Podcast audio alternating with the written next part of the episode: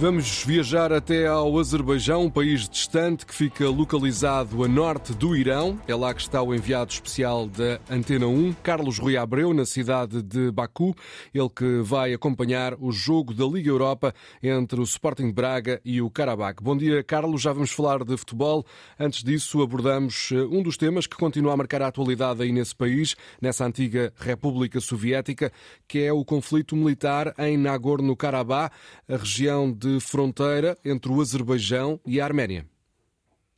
Bom dia, Frederico. De facto, é o assunto que continua a marcar a atualidade da imprensa aqui na capital do Azerbaijão, em eh, Baku. É que este ano, este ano de 2024, pode ser decisivo para uh, terminar com esse conflito. Já estão a ser alinhavadas as linhas mestras do acordo de paz entre o Azerbaijão e a Arménia, e tudo porque em setembro último o Azerbaijão fez uma investida militar sobre a região e conseguiu, inclusive, hastear a bandeira eh, azeri eh, na região montanhosa de Nagorno-Karabakh. O presidente Ilham Aliyev esteve nessa região. A Arménia ainda não assinou o acordo de paz, como disse, está a ser alinhavado, mas eh, o próprio primeiro-ministro da Arménia, Nikol Pashinyan, já admitiu a derrota e que este conflito tem que ser eh, terminado com, com paz. O presidente eh, Ilham Aliyev, que há mais de 20 anos, desde 2003, que preside aos destinos aqui do eh, Azerbaijão,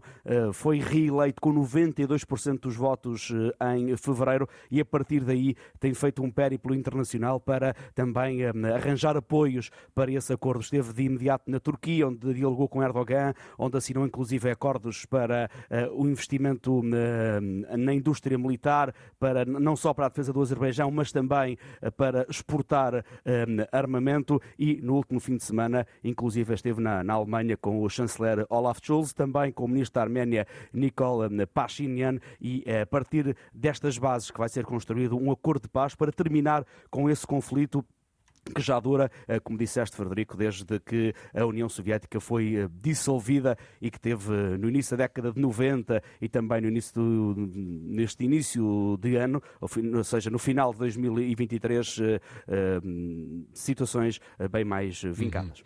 E há outro conflito que merece a nossa atenção, um conflito desportivo, bem mais pacífico do que essa guerra em Nagorno-Karabakh. É o jogo hum, entre o Sporting de Braga e a equipa da casa a contar para a Liga Europa.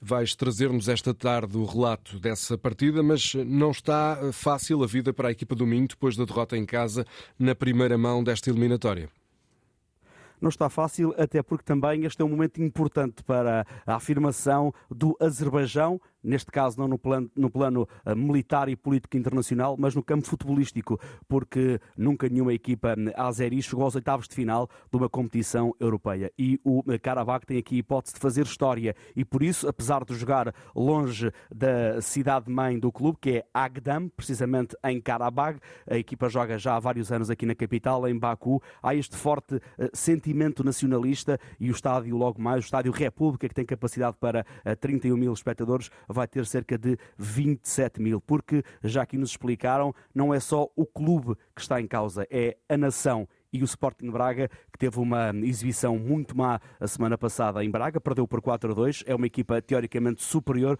mas claro que logo vai ter que fazer uma exibição perfeita para ultrapassar o clube, o Carabag, os jogadores no relevado, mas também o ambiente que vai ser criado nas bancadas do velhinho Estádio República.